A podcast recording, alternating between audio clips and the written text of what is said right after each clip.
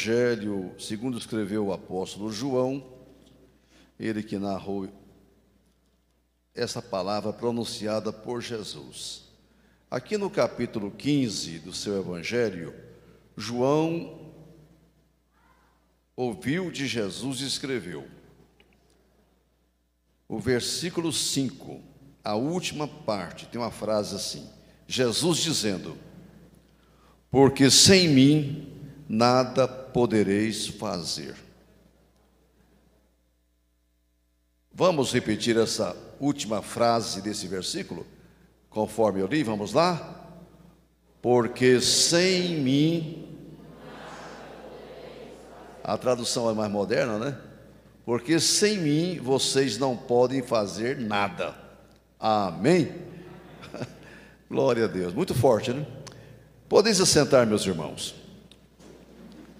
Olha, eu quero muito louvar a Deus por essa oportunidade de voltar aqui na Assembleia de Deus, na nossa congregação central aqui na cidade de Trindade, estar aqui com o pastor Benjamin, pastora Simone, saudar os obreiros na pessoa do pastor Gil, os demais da diretoria e obreiros que aqui congregam, louvar a Deus pela vida de todos, varões, mulheres, jovens, adolescentes e crianças, todos que servem a Deus nesta casa.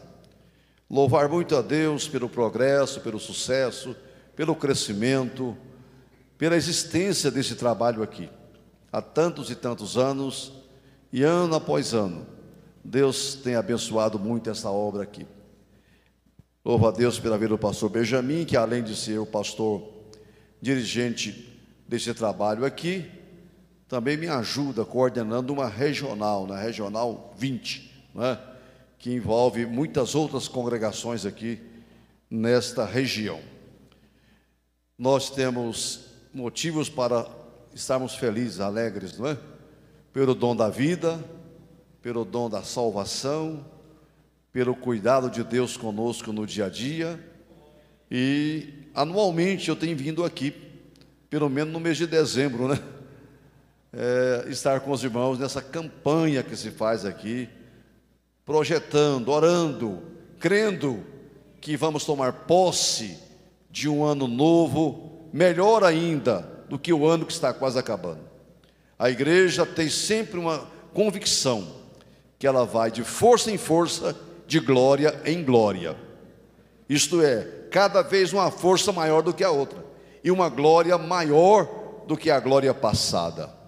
Então, temos que crer e tomar posse dessa realidade.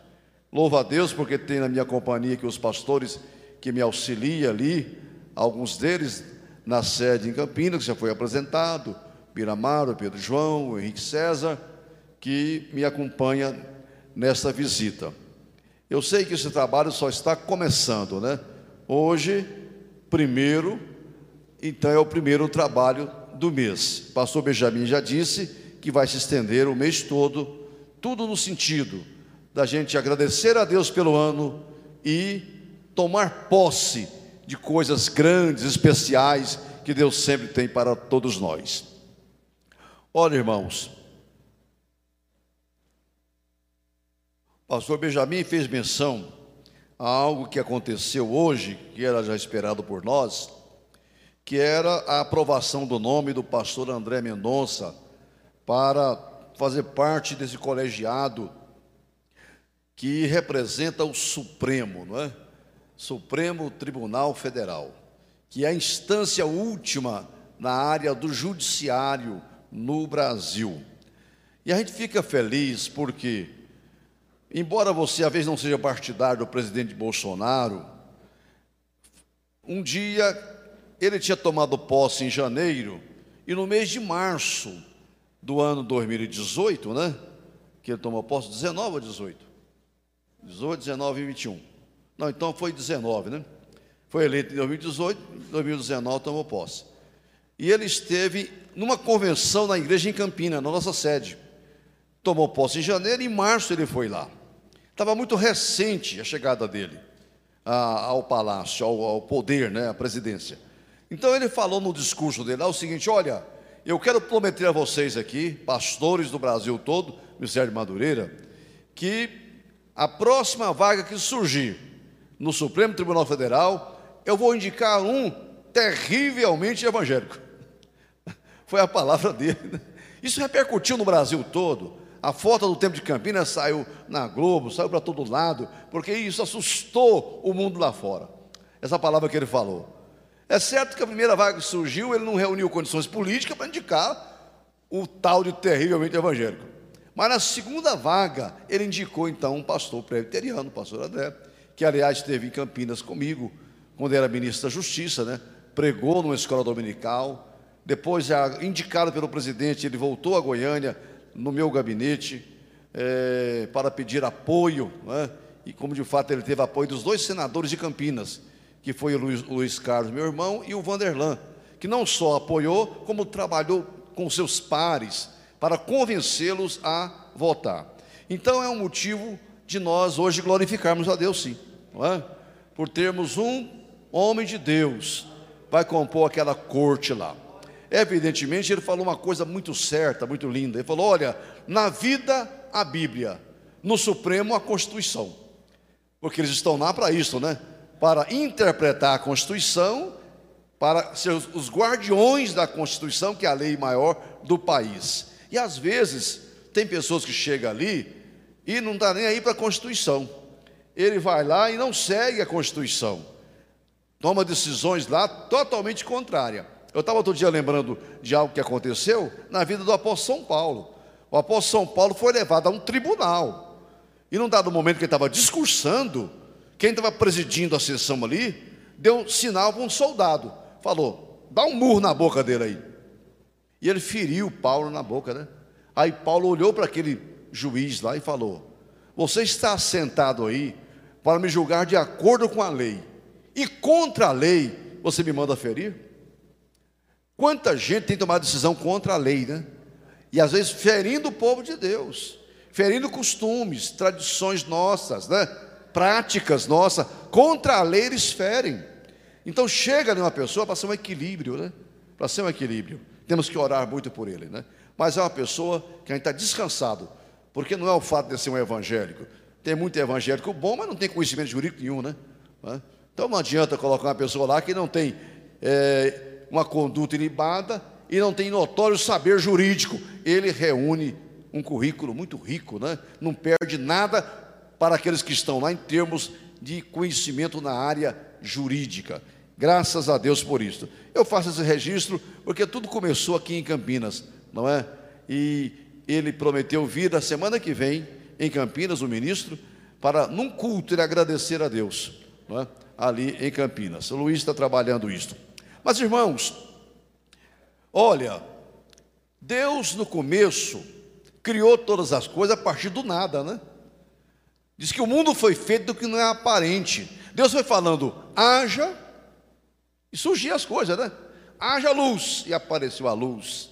Haja água, haja, haja. A palavra de Deus, é, ele ia liberando uma palavra e as coisas iam surgindo. Mas a partir de tudo que foi criado, Deus nunca mais fez aparecer as coisas do nada. Tem que ter um início, um começo, para Deus multiplicar, para Deus operar, para Deus fazer acontecer. Olha, Deus não pode fazer nada onde não tenha pelo menos uma pequena fé. É? Se tiver fé do tamanho de um grão de mostarda, olha, já acontece um grande milagre. Mas se não tiver, tiver fé nenhuma, Deus não vai fazer aparecer nada e acontecer nada se não houver, por exemplo, fé. A Bíblia diz que Jesus foi na cidade de Nazaré, onde fora criado, e ele já vinha fazendo muitos milagres por onde passava, mas lá em Nazaré, ele não pôde fazer milagre porque não encontrou fé. Então ele não fez milagre em Nazaré porque não encontrou fé. Mas o Senhor tem que apoiar em alguma coisa para poder fazer a obra em nós e através de nós. Tiago falou: vocês combatem, guerreiam e nada têm, porque não pedis. Ora, se não pede, não ganha. Às vezes fica combatendo, guerreando e não consegue nada, porque não pedis. Então Deus não vai fazer algo se você não pedir. Ele está pronto para fazer, mas ele espera. Ele falou: clama a mim e responder-te-ei. Pede e você vai receber. Bate, a porta abre, né? Busca e encontra. Mas se a pessoa não pede, não bate, não busca, Deus fica só contemplando, né? Estou pronto para poder abençoar, mas as pessoas não querem. Por exemplo, a palavra diz: chegai-vos a Deus, e Ele chegará a vós. Deus espera uma posição nossa, uma tomada de posição, para Ele poder colocar a bênção ali. Tá? Essa é a palavra. Eu já devo ter dito isso algumas vezes, mas como eu recebi como um fato verdadeiro, me contaram, e aliás, não sei se contou, eu li isso em algum livro, que numa noite de Natal na cidade de Londres, comum naquele 24 a 25 de dezembro, as famílias saírem nas ruas da cidade, naquele tempo não tinha shopping, né? Comércio de rua, as luzes na cidade, as famílias saíam, não tinha violência, não tinha nada, passeando pelas ruas centrais ali da cidade de Londres, aquela multidão indo, subindo, descendo. De repente, uma cena, um senhor já idoso, sentado em um tamborete, tocando um violino e o seu chapéu ali à disposição dos transuentes, pedindo uma esmola, pedindo uma oferta. Ele tocava o violino e as pessoas, encantadas com as luzes, nem olhavam para ele, né? Passava para lá e para cá. E poucas moedas caíam ali naquele chapéu. De repente passava para lá, por ali, um músico. Ele parou, olhou aquela cena, aproximou daquele ancião e falou: O senhor pode me emprestar o seu violino? Pois não. E ele começou a tocar. E a partir daquele momento, as pessoas paravam, as multidões aglomerou ali, e vendo o ancião sentado, o chapéu, aquele homem tocando e tocando tão bem, começou a jogar as moedas lá, né? As libras, né? Notas e moeda naquele chapéu, encheu e foi derramando. Quando terminou, aquele senhor, aquele músico devolveu o violino para o seu dono e sumiu da meio da multidão. Mas aquele velho gritou: Qual é o seu nome? Ele olhou para trás e falou: Eu sou Paganini. Você pode ler na literatura que foi um dos maiores violinistas que o mundo já conheceu. Um italiano que morava em Londres. E ele sumiu do meio da multidão e gritou: Eu sou Paganini. Veja que aquele senhor não conseguia nada, tocando o seu violino e tocando muito mal. Mas quando um artista pegou o violino, a coisa mudou. Quer dizer que às vezes nós ficamos fora dessa palavra aqui. Não atentamos para ela, Jesus falou: sem mim, vocês não vão conseguir nada. Não está escrito ali na versão que vocês leram? Nada, nada, nada. O Senhor não conseguia nada. Mas quando o artista pegou o violino, chegou a bênção. Você fica lutando, lutando, tocando o seu violino, tocando mal, batalhando, mas você coloca nas mãos de Jesus seu problema, sua vida, seu sonho, seu desejo, ele transforma a situação na hora. Sem mim. O Senhor precisa só encontrar um pouco em nós, para poder multiplicar isso em nossa vida. Se formos olhar rapidamente nas páginas da Bíblia Sagrada, Vamos começar lá bem no Gênesis. Deus chama o homem para uma tarefa grande, uma missão terrível, difícil. Foi Moisés. Vem, enviar-te-ei ao Egito, porque eu tenho ouvido o clamor, o gemido do meu povo, e eu desci para socorrer a minha nação.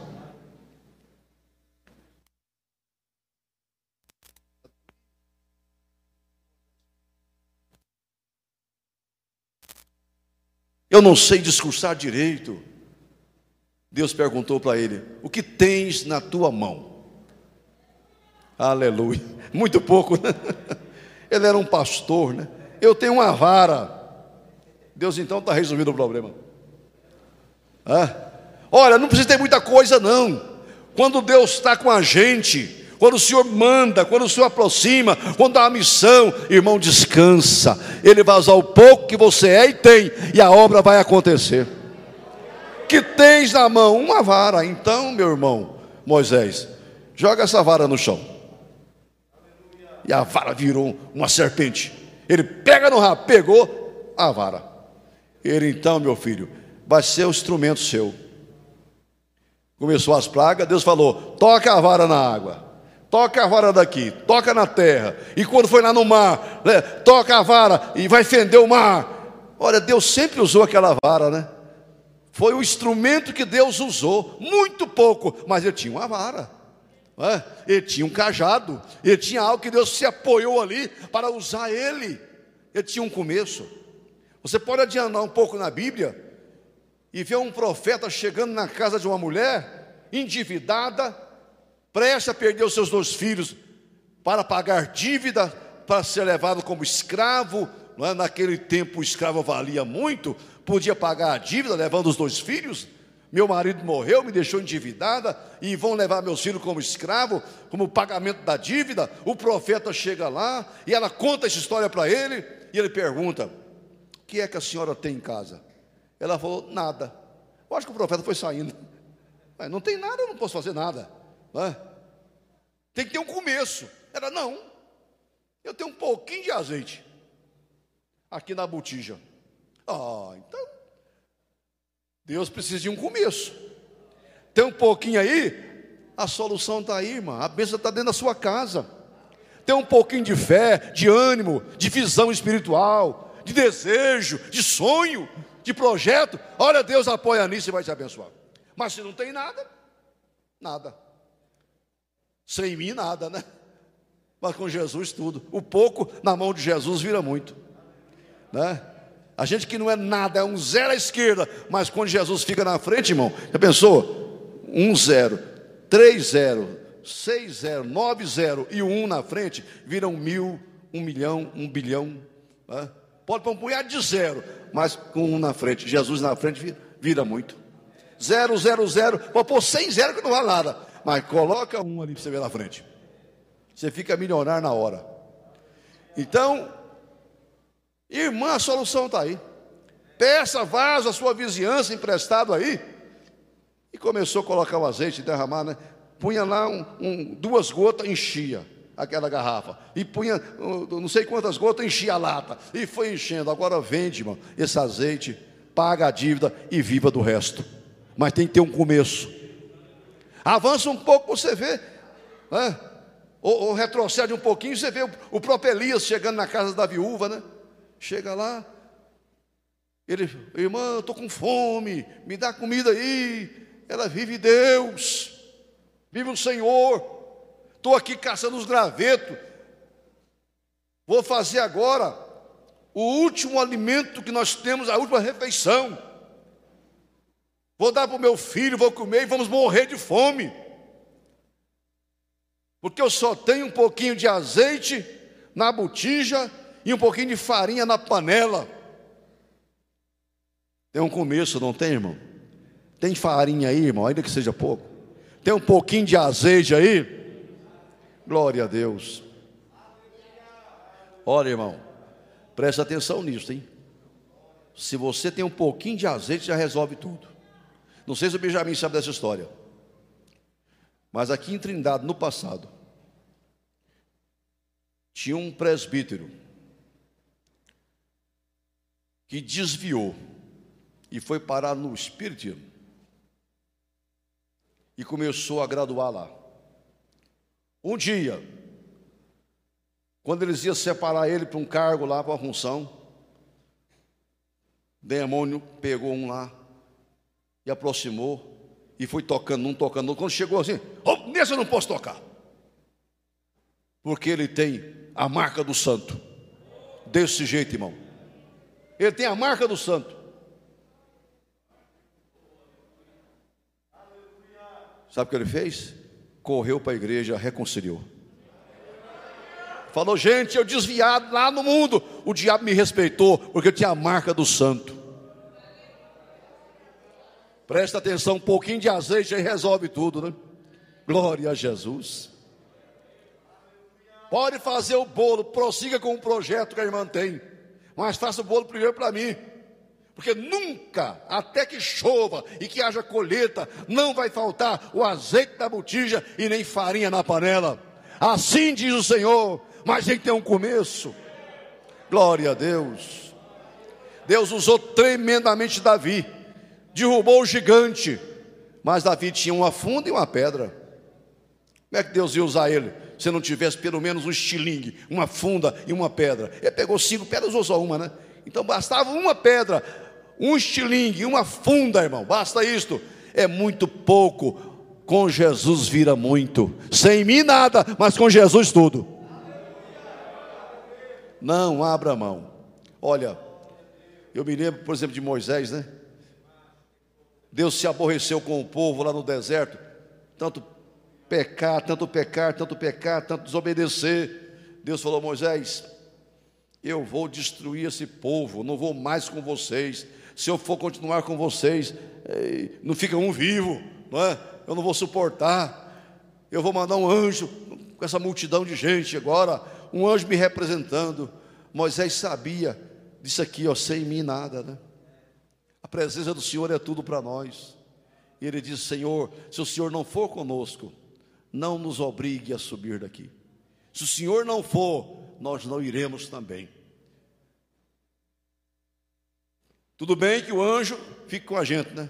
Não vamos dispensar a presença do anjo, não. Mas maior do que a presença do anjo, nós queremos a presença do Senhor. Porque sem o Senhor, nada. Tem um hino que diz: Eu tentei ir sozinho e quase me acabei. Não tente, irmão. Jesus fez uma sentença aqui nesse versículo: sem mim, nada, nada, nada. Quantas pessoas abrem mão de Deus e não chega a lugar nenhum? a vida é um vazio, é uma chiadeira. Por isso que lá em Eclesiastes fala para você, jovem, lembra do teu Criador, nos dias da tua mocidade, porque senão no fim da vida só vai ser uma chiadeira. Eu não tenho contentamento, eu não tenho alegria, eu não tenho vitória. Minha vida foi um fracasso. Hoje eu sou infeliz porque dispensou Deus lá no começo. Sem mim nada apegue com Jesus aí, não abra mão. Senhor, vai entrar um ano novo, mas nós só vamos entrar nesse ano se o Senhor entrar junto. É? Estamos aqui nessa batalha hoje para que o Senhor entre conosco. Ó, oh, está resolvido. Se o Senhor for com a gente, irmão, está garantido. Aliás, nós já decidimos, pastor Benjamin, que ano 2022 está encerrando aqui, né? A igreja revigorada para o novo tempo. 2022, o ano da retomada. Queira ou não, a pandemia deu uma atrasada nos projetos nossos. Queira ou não, ela trouxe algum prejuízo. Queira ou não, alguém abandonou um projeto, um sonho, uma visão, um desejo, né? Alguém abandonou até a igreja. Às vezes a igreja diminuiu a sua evangelização, o seu trabalho, a sua assistência, por causa da pandemia. Mas nós estamos crendo que nada vai impedir, que 2022 será o ano da retomada. Vamos retomar com força o projeto da igreja. Aleluia.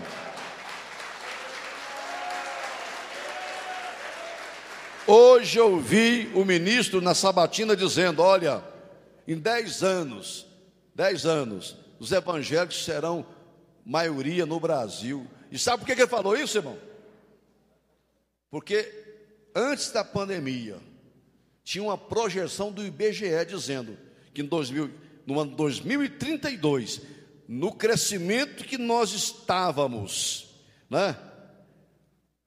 A igreja evangélica em 2032 seria maioria no Brasil. Pareceu que esses dois anos, esse negócio recuou, não ia se materializar, mas que o povo no Brasil retome esse projeto e vamos continuar avançando, crescendo para ser maioria no Brasil. E só seremos respeitados quando formos maioria. Está chegando lá. O ministro teve coragem de dizer isso, né? Aí vai ter equilíbrio, vai ter equilíbrio de força nessa nação. Mas olha, sem Jesus não vamos chegar em lugar nenhum. Tudo isso é com o Senhor na frente, é com a bênção de Deus. Jesus estará no deserto.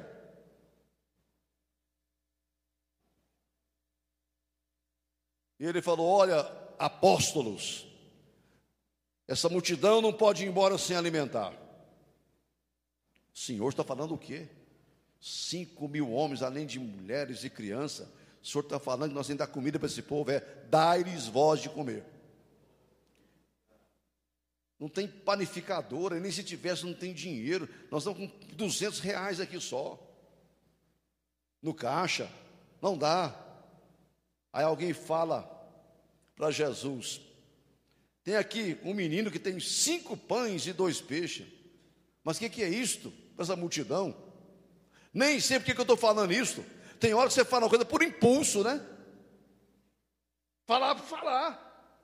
Não tinha lógica alguém falar, olha, tem aqui cinco pães e dois peixes. Só tem isso aqui. Jesus falou, traga aqui. O pouco na mão de Jesus vira muito. Aleluia. Mas tem que ter um começo, irmão. Você está aqui hoje, você, você participa da campanha, está crendo, tem um pouquinho de fé, então basta. A bênção vai chegar para você. Mas se não tem nada, não vai alcançar nada. Se não orar um pouquinho, que seja, se não ler um pouquinho de Bíblia, se não der um glória a Deus, ainda que baixinho, não alcança não. Tem que ter um começo. Porque hoje Deus não está aí dizendo haja, haja, e vai aparecer, não. Ele quer se apoiar em alguma coisa em nós. Aleluia. Pode ser pouco, mas põe na mão de Jesus que vira muito. Sem mim nada. Outro dia eu estava pregando essa palavra lá em Aparecida, ainda no tempo que o Maguito era prefeito. Fizeram um culto em ação de graça lá, nem sei o que era mais. E eu disse: Olha, todo mundo está aqui hoje. Foi até antes da pandemia isso, né? Nem estaria vivo se não fosse Jesus. Sem mim nada. Sem Jesus você nem respira. Cada um de nós consome mais de 500 litros de oxigênio por dia. Falei para ele, faz a conta aí. Durante o mês, quantos litros de oxigênio? Durante o ano, você tem 60 anos, quanto oxigênio já consumiu? Vai na Uato Martins, aí pergunta quando fica o oxigênio lá. Foi fazer as contas, irmão. Ninguém dava conta de comprar o oxigênio dele. Você não consegue pagar o oxigênio que você consome. Viu agora a necessidade do oxigênio agora? O governo gastou milhões, bilhões comprando oxigênio. Até faltou, né? faltou. Se faltou recurso para comprar. E Deus dá de graça. Sem mim nada podeis fazer. Não pode nem respirar. Basta isso. Agora com Jesus, irmão, vem a bênção da saúde, do bom casamento, da paz no coração, da residência onde você mora, do carro que você anda, da saúde que você tem, os recursos para manter a sua família, porque é Ele que dá a todos nós todas as coisas, sem Jesus nada. Este mundo um dia vai entender isto, mas eu quero entender hoje, quero entender agora, quanto eu sou dependente de Jesus. Quanto o Senhor pode fazer muito por mim se eu tiver um início, um princípio, alguma coisa para colocar na mão de Deus. E veja que coisa linda, né? Jesus manda o povo assentar de 100 em 100, de 50 em 50 e começa, pega os cestos, né? E começa a partir o pão. Eu vi o pastor José Algum pregando uma vez sobre isto e eu concordei com ele. Ele, quando se deu a multiplicação, ele falou: primeiro, nas mãos de Jesus. Depois, nas, dentro do cesto. Depois, enquanto estava comendo. Porque Jesus ia cortando um pão aqui, ó. Punha um pedaço no cesto, punha aqui, punha aqui. O trem não acabava. Multiplicou na mão de Jesus, pegou o segundo pão e foi enchendo. E, e os discípulos tinham lá dois pedacinhos de pão, daqui a pouco pipocava, aumentou dentro do cesto. E você comia o pão, ia mastigando, comendo, comendo, não acabava nunca. Ficava cheio, ô oh, pedaço de pão. Hã? Parece que eu peguei o pão inteiro, era um pedacinho pequeno, irmão, mas ia multiplicando, que não acabava nunca. 5 mil pessoas lembram comeu. Então, irmão, sabe que a bênção começa com Jesus e passa para você também. Você é instrumento de Deus para multiplicar na vida dos outros. Todo mundo participou do milagre. Aleluia. Fique em pé comigo agora. Glória a Deus. Aleluia. Louvado seja o nome de Jesus. Tem um pouquinho aí, irmão, de azeite, de farinha, de fé, de confiança, de ânimo, de disposição, de otimismo, que seja o que for. Aleluia. Deus vai apoiar aí, irmão, e fazer o um milagre na sua vida. Quero que o pastor local esteja orando, eu estaria estendendo as mãos e pastor Benjamin conduzindo essa oração aqui com os irmãos, conforme é o propósito que ele colocou diante de Deus para com essa igreja aqui. E orando pelo campo de Campinas também, por mim, por minha família, não é? Pela nossa convenção no estado de Goiás, a nossa igreja no Brasil. Vamos retomar com força Aleluia. Nós não somos um povo imprudente. Com todo com toda a prudência, Aleluia. com toda zelo e cuidado, mas agora nós vamos caminhar para frente. Aleluia. Em nome de Jesus. Em nome de Jesus. Aleluia. Amém, irmão.